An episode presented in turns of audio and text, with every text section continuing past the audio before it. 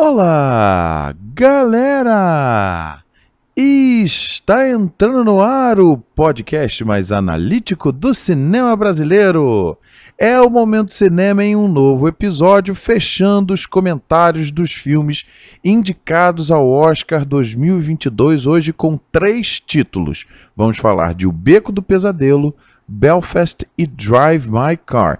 E fiquem ao final do programa, eu vou falar para mim dois filmes que deveriam ter entrado na lista de melhor filme dessa edição do Prêmio da Academia. É o Momento Cinema entrando no ar.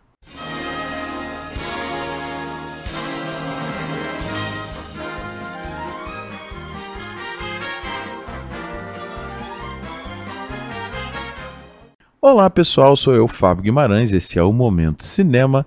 Muito obrigado você que está curtindo o Momento Cinema nessa temporada de premiações. Lembrando que eu estou me dedicando né, a essa temporada lá no Instagram.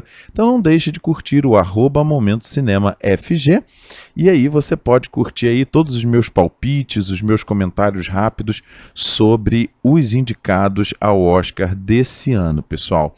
E eu também quero colocar colocar algo que eu reforcei no meu Instagram sobre esse momento tão particular que a gente está vivendo. Você que estiver escutando no futuro, infelizmente estamos vivendo uma guerra internacional entre Rússia e Ucrânia. Ah, e nesse momento falar de cinema é algo tão talvez fora de sentido, e eu coloquei lá no meu Instagram ao contrário. É, a gente tem que pegar as nossas câmeras e mostrar para o mundo mais uma vez, mesmo já tendo feito tantos filmes de guerra, Hollywood ou não, uh, a gente ainda tem que continuar mostrando para o homem uh, o, o horror uh, desses fatos terríveis. Então vamos continuar tentando fazer o homem entender a si mesmo. E eu até noticiei essa bela atitude do ator e diretor Sean Penn, vencedor de Oscar, uh, que está lá na Ucrânia uh, com a sua câmera, né, com a sua forma de ação, documentando isso tudo para que a gente possa refletir mais uma vez, pessoal.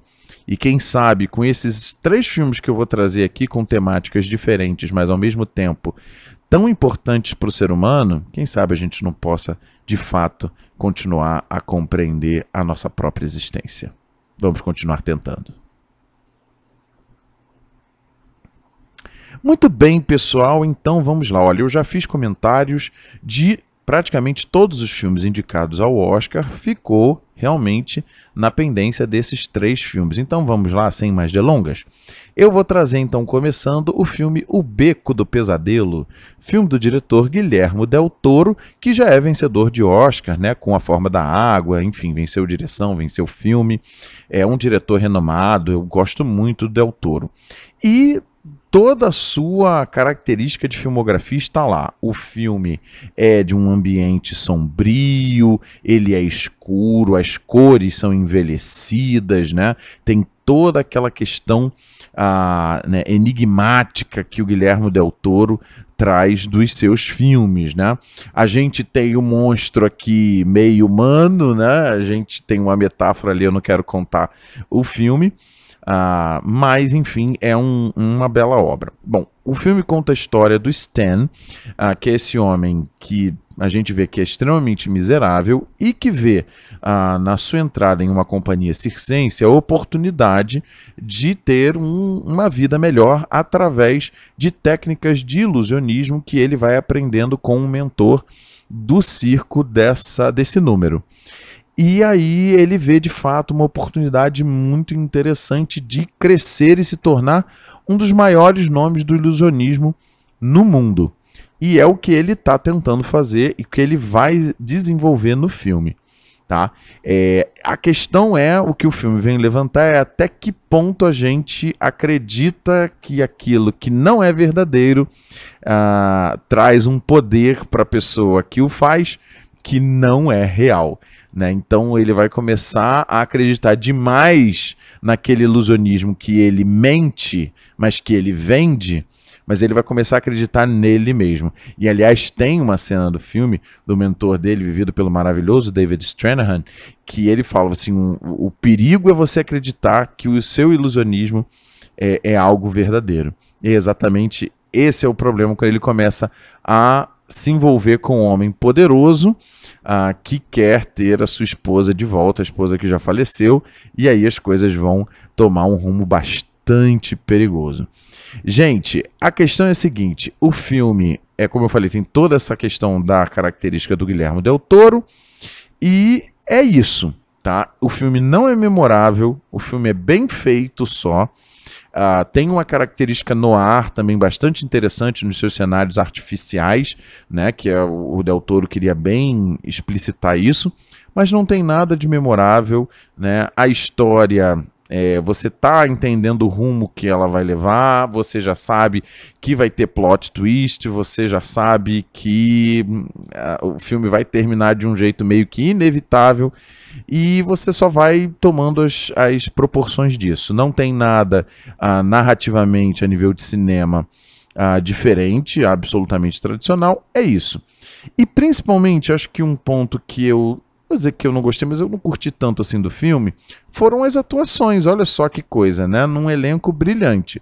A gente tem o Bradley Cooper vivendo o Stan, o personagem principal, que mesmo sendo esse protagonista meio vilão, a gente tende a ter uma empatia por ele e não temos, não temos, a gente não sente simpatia, empatia ou qualquer tia por esse personagem em nenhum momento. Né? E olha que eu gosto do Bradley Cooper, ele é excelente ator, mas aqui não, não casou. Né, não casou. E, e, talvez exatamente por ele passar uma empatia pra gente, o ator, né, na, na sua figura ser humano de ser, uh, que a coisa não, não ficou bem aqui. Quem tá bem para mim é a Rooney Mara. Ela é ótima, ela é excelente atriz, ela tá vivendo o par romântico aqui do Bradley Cooper e ela tá muito bem, par romântico bota aspas aí. É, ela tá ótima no filme.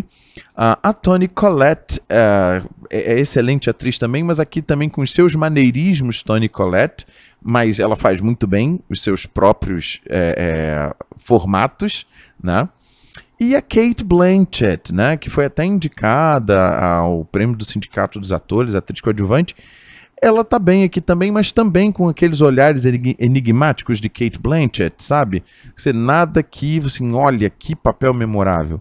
Uh, é isso, tá? É isso que é o Beco do Pesadelo, mas é um filme bem feitinho, direitinho, te agonia, que é a proposta, e é isso. Bem feito. Ponto. Vamos então para o próximo filme que começou a temporada de premiações num hype muito alto e hoje já perdeu bastante força.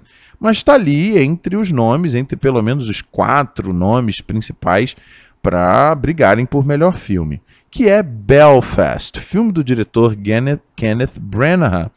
Uh, gente, Belfast é um filme que tem uma questão autobiográfica, né, autossugestiva do próprio Brennan sobre a infância dele na capital da Irlanda do Norte, Belfast. O filme tem recebido críticas dúbias, eu vou dar a minha parte aqui, o meu lado uh, dessa duplicidade. Eu gostei muito do filme tá?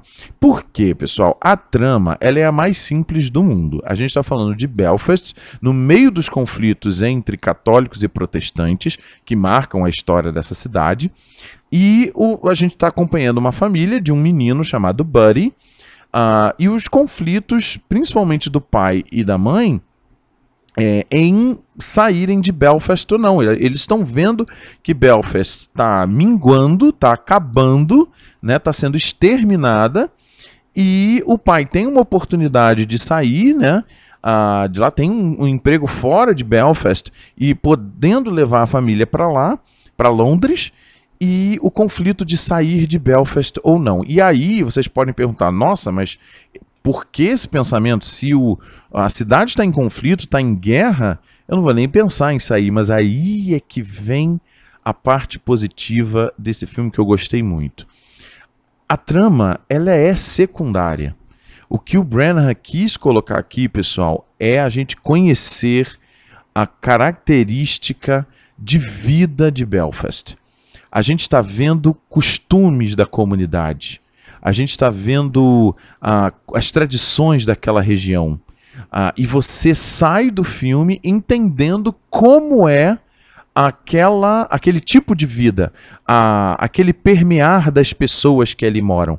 É impressionante é, como a gente entende perfeitamente. Talvez até a gente entenda mais porque Belfast é muito próximo dos subúrbios das grandes metrópoles brasileiras, que é aquele espaço em que todo mundo conhece todo mundo, né, que todo mundo ajuda a cuidar do filho do outro, né, é, que um ajuda a se safar dos problemas, né, é, que todo mundo está ali junto nos, nos grandes eventos da cidade.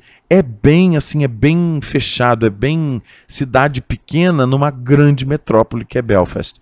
É, e você vê isso claramente, assim, coisas em nuances que são perceptíveis o, o tempo todo do filme. O Buddy, né, eu já vou falar dessa questão do olhar infantil.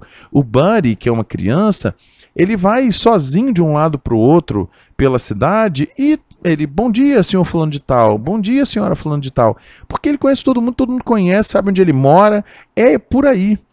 Até mesmo no limiar dos conflitos entre católicos e protestantes, né, o, o pai do Buddy, vivido pelo James, Jamie Dornan, ele vai ter essa, esse embate com amigos de infância dele, né?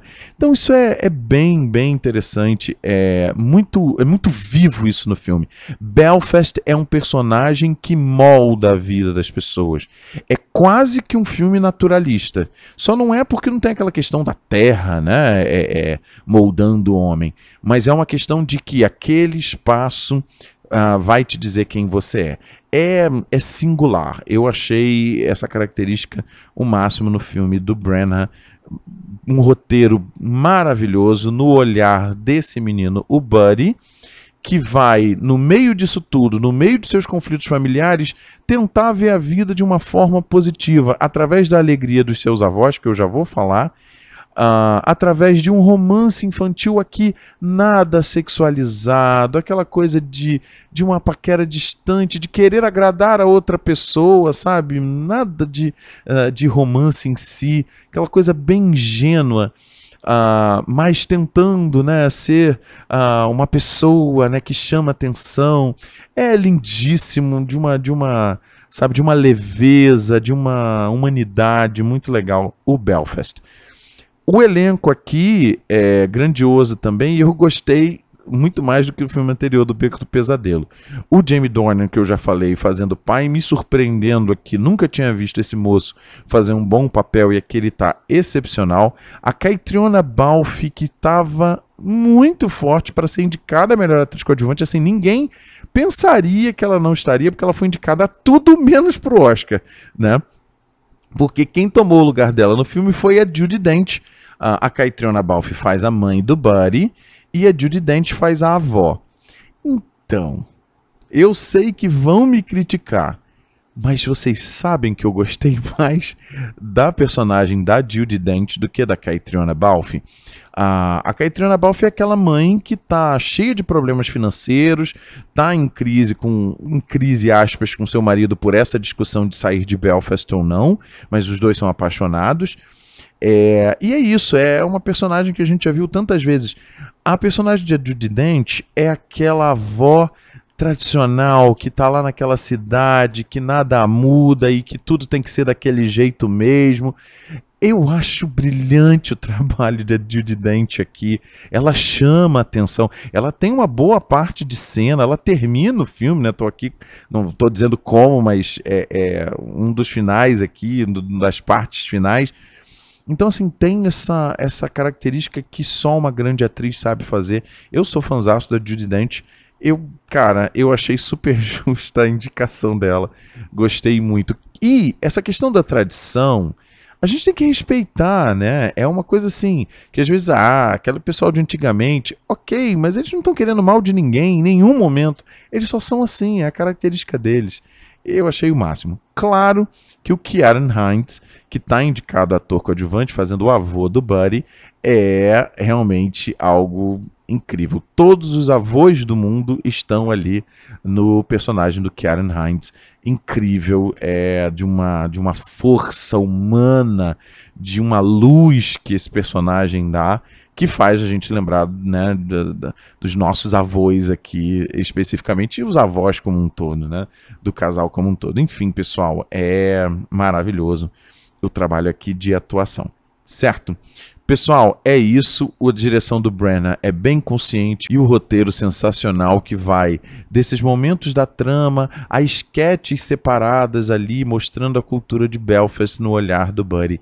Esses momentos que são sensacionais. Fica muito a dica a assistirem Belfast.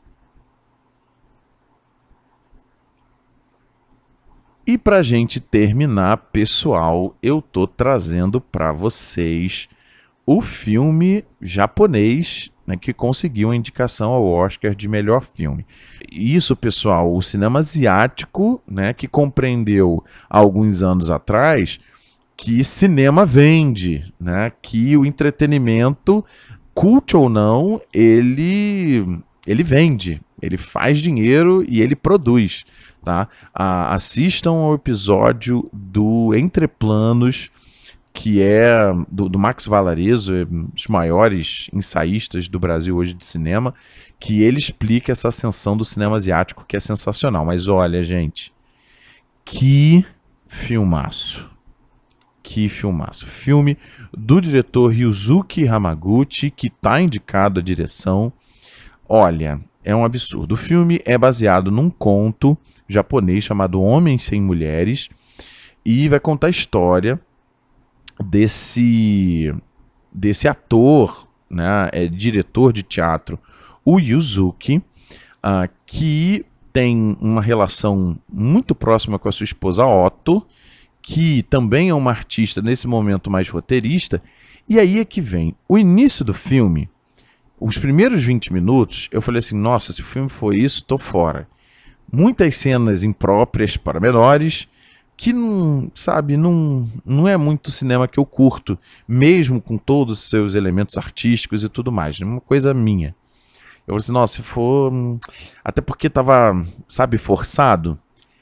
E isso vai ser super importante. Nossa, gente, como isso mais para frente, depois de algumas revelações, como isso é sensacional. Mas a trama é, é esse esse ator, o Yuzuki, e a sua esposa Otto, eles têm ali uma relação artística muito evidente, né? E aí, eu vou contar um spoiler aqui bem básico, pelo trailer do filme você já entende, e a esposa morre, a Otto. E aí, dois anos depois, ele é convidado para um festival é, em Hiroshima para dirigir a peça chamada Tilvânia, do grande dramaturgo Anton Chekhov, que eu estudei na faculdade, um dos meus dramaturgos favoritos, a Gaivota, a The Cherry Orchard, não sei, esqueci a tradução em português, é, a Horta das Cerejeiras, não sei. Ah, é, é maravilhoso, ele é um, um grande dramaturgo. E essa peça Tilvânia, que é sobre o passado, sobre culpa, sobre remoer essa culpa. E aí é que vem o lance. É, ele é, tem um problema no olho é, direito, ele está ficando cego de um, do olho direito. E aí o pessoal do festival meio que dá uma desculpa de que ah, ninguém que participa do festival pode dirigir. Né? E ele tem uma coisa com o carro dele, que assim, ele e o carro dele, o, o Yuzuki, é, tem uma relação de, assim, de posse, de é o filho, sabe? É o filho dele. Eu tô, tô dando metáforas aqui para depois que vocês assistirem ao filme. E ele não quer que ninguém dirija, mas aí ele aceita pela questão do festival. E aí ele vai exatamente ter uma, uma relação de convívio com a motorista do carro dele, que é a jovem a Misaki, que é extremamente fechada, sabe, introspectiva completamente. Uh, e aí é muito interessante, gente. Eu estou contando aqui porque eu não quero dizer o filme, mas é o seguinte: vai ter toda uma questão de culpa dos dois, tanto do Yuzuki quanto da Misaki, a, a motorista, que a peça Tilvânia, do Chekhov, ele vai ficar ensaiando as falas, porque o método dele de dirigir e de encenar tem essa questão de memorização. As falas da peça é, são exatamente o quebra-cabeça do filme todo. Você vai entendendo o que cada personagem está sentindo através das falas da peça Tilvânia. E como, por exemplo, a Mizaki vai se inserindo ali e, ao mesmo tempo, como a gente vai entendendo que ela está se inserindo na vida do Yuzuki.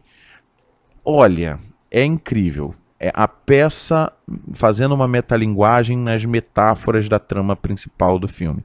Porque ele vai ter uma culpa em relação à esposa por um fato que ele testemunhou durante a vida dela.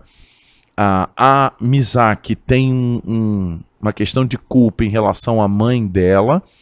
E os dois vão se completando através das falas da peça. Olha, é, não sei se eu, eu tentei remoer aqui para explicar para vocês. É um filme metafórico, cheio de simbologias. Filme de três horas de duração que passam como se fossem 30 minutos. Uh, e é muito interessante porque os créditos iniciais do filme só começam depois de 40 minutos de filme. É incrível. É uma obra diferenciada, pessoal.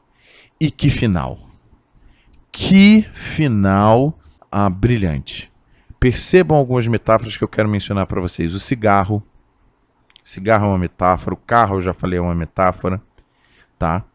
Ah, tem uma questão. Do Yuzuki e a Otto tiveram uma filha que morreu com 4 anos de idade. Isso vai ser essencial no decorrer da trama. Tá? Olha é simbologias e simbologias que vão acontecendo, que você fica e tudo vai sendo revelado. Nada fica pra gente assim, mas isso aqui, por que, isso aconteceu?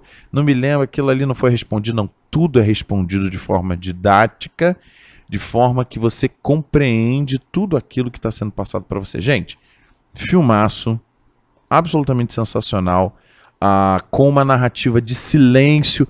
O silêncio é um absurdo no, no filme. Tá? Eu tô me alongando de falar de Drive My Car, mas é preciso. O silêncio é algo muito forte dentro desse filme. Você tem uma personagem aqui, uh, que é a Janice, que vai fazer a personagem Sônia, que é vivida por uma atriz chamada Sônia Yuan, que ela é, é especial auditiva, então ela fala por linguagens de sinais. Gente, é incrível a cena que eles estão na peça e ela fala pro Tilvânia exatamente o que o Yuzuki precisa escutar para ele poder ter um desenvolvimento na vida dele, mas tudo através da língua dos sinais. Acho que eu falei linguagem antes, perdão, da língua dos sinais. Tudo no silêncio, somente nos gestos e como isso te impacta como isso nos impacta. O silêncio, somente com os gestos, é algo que entra no seu ser de uma maneira brilhante, tá? Aliás, eu queria terminar falando de Drive My Car, não só elogiando o Hamaguchi, uma direção que vai evidenciar, é, é uma direção lírica, a câmera vai e volta, ela está em cima, ela está embaixo, ela está acompanhando os atores, ela abre para a cidade, ela fecha no carro, ela é muito dinâmica, mas ao mesmo tempo é leve, não, não é de cortes muito precisos, é de cortes longos, então você sente ali como se fosse uma dança, é lindíssimo, mas que atuações, pessoal! O Yuzuki, vivido pelo ator Hidetoshi Nishijima, que porque esse homem não está indicado ao Oscar de melhor ator? Por favor, com todo o amor que eu tenho a Javier Bardem, mas é um absurdo a diferença, assim. É, é um absurdo. Uma, uma coisa impressionante. E a Mizaki, vivida pela atriz Toko Miura, porque ela não está indicada a atriz coadjuvante não consigo não compreender como. Que duas atuações brilhantes, das melhores que eu vi dos últimos anos num filme, em conjunto. É é incrível, gente. É maravilhoso o que eles fazem em tela. É maravilhoso. Como a atriz que faz a Otto, a esposa do Yuzuki, a Reika Kirishima. Aí eu já falei da Janice Chen também, que tá incrível. Enfim, é um elenco que todos podiam estar indicados porque eles estão incríveis, tá? Vale a pena, pessoal, é, assistir a Drive My Car. É um filmaço ali brigando para mim pau a pau qual o melhor filme junto com Ataque dos Cães. Ah, não vai ganhar, vai ganhar filme internacional, obviamente. É, né, não vai ganhar melhor filme, quer dizer, né, tudo é possível, mas aparentemente não. Mas a nível de qualidade é brilhante. E, gente, para a gente terminar, como eu prometi, vou falar de dois filmes que para mim deveriam estar na lista de melhor filme e ficaram de fora. O primeiro, acho que todo mundo já sabe, é o Tic Tic Boom, filme do Lin-Manuel Miranda, que vai contar a história do Jonathan Larson. Eu já falei do filme ah, aqui no Momento Cinema. É uma obra lindíssima, de uma poesia teatral e cinematográfica muito, muito forte. Para mim tinha que estar tá lá, podia estar tá no lugar de O Beco do Pesadelo sem nenhum problema, tá? É, e o outro filme é A Filha Perdida, ah, que a gente compreende por que, que ela não está aqui. A Netflix tinha dois filmes na fila da frente que eram Ataque dos Cães e Tic Tic Boom. Conseguiu colocar Ataque dos Cães num, numa campanha muito forte para vencer melhor filme, está nesse caminho. E A Filha Perdida ficou mesmo ali é, é, colocada para as categorias de atuação que de fato a campanha deu certo, porque não só a Olivia Colman foi indicada a melhor atriz, que se não fosse eu não entendia mais nada, como a Jessie Buckley fazendo a personagem Leda, né, a personagem da Olivia Colman mais jovem, é, também conseguiu a indicação atriz coadjuvante super merecida essa indicação, aliás, merecidas as duas indicações. Então, nesse sentido, valeu. Mas, gente, que filmaço eu achei um filmaço que vai contar a história dessa mulher, a Leda, que vai passar férias no litoral italiano. E lá ela vai se deparar com uma família nada nada simpática, vamos dizer assim, né? Tem alguma coisa ali meio criminosa naquela família. E a, uma menina pequena que devora a mãe de atenção o tempo todo, ela, ela se perde e quem vai encontrar a menina é a Leda. Só que a boneca da menina também se perde e a gente vai descobrir que a Leda fica com a boneca e dali a gente vai começar a ver o passado da Leda na relação com as filhas. Então é o filme que vai discutir a questão da maternidade, de como essa questão é mesmo, gente, e é uma coisa que para mim é muito certa, né? Maternidade é uma coisa de escolha mesmo, uma coisa de mudança de vida completa. Se a pessoa não está preparada e não tem vocação, tem que se pensar duas vezes de boa. Eu sou super a favor que todo mundo tenha filho. Eu sou, eu sou pai, amo ser pai, não tem nada a ver com isso. Tem gente que pode achar que eu estou criticando a maternidade, hipótese nenhuma mas é a questão de o quanto aquilo eu tenho atenção para mim, eu tenho atenção para as filhas e quanto, principalmente a filha mais velha da Leda, vai ter a mesma atitude dessa menina, vai devorar a mãe de atenção e quanto talvez ela não, né, não estava ali naquele momento preparada para aquilo. E vai discutir com coisas até pesadas do, do meio para o fim nessa discussão. Enfim, pessoal, é, é um filmaço também cheio de simbologias eu gostei demais da Filha Perdida. Para mim, podia estar tá aí na lista também, sem o menor problema, certo? Confiram a Filha Perdida e Tic Tic Boom, filmes Netflix, então você já pode curtir. É isso, pessoal. Espero que vocês tenham gostado. Fico aí, olha, gente, é uma boa seleção dos 10 filmes. Um outro ali eu tiraria, mas uma boa seleção. Dá para você assistir e curtir um bom cinema através dos 10 indicados a melhor filme do Oscar. E tem outros, tá? Que eu já assisti que são ótimos, fica para um próximo dia. Eu já assisti Os Olhos de Tammy Faye, tá? Spencer, uh, enfim, outros. Uh, tantos filmes, Flea, que filmaço, depois a gente fala. Um outro episódio, vou deixar vocês com esse gostinho, certo? É isso, pessoal. Eu sou Fábio Guimarães e a gente se vê no cinema.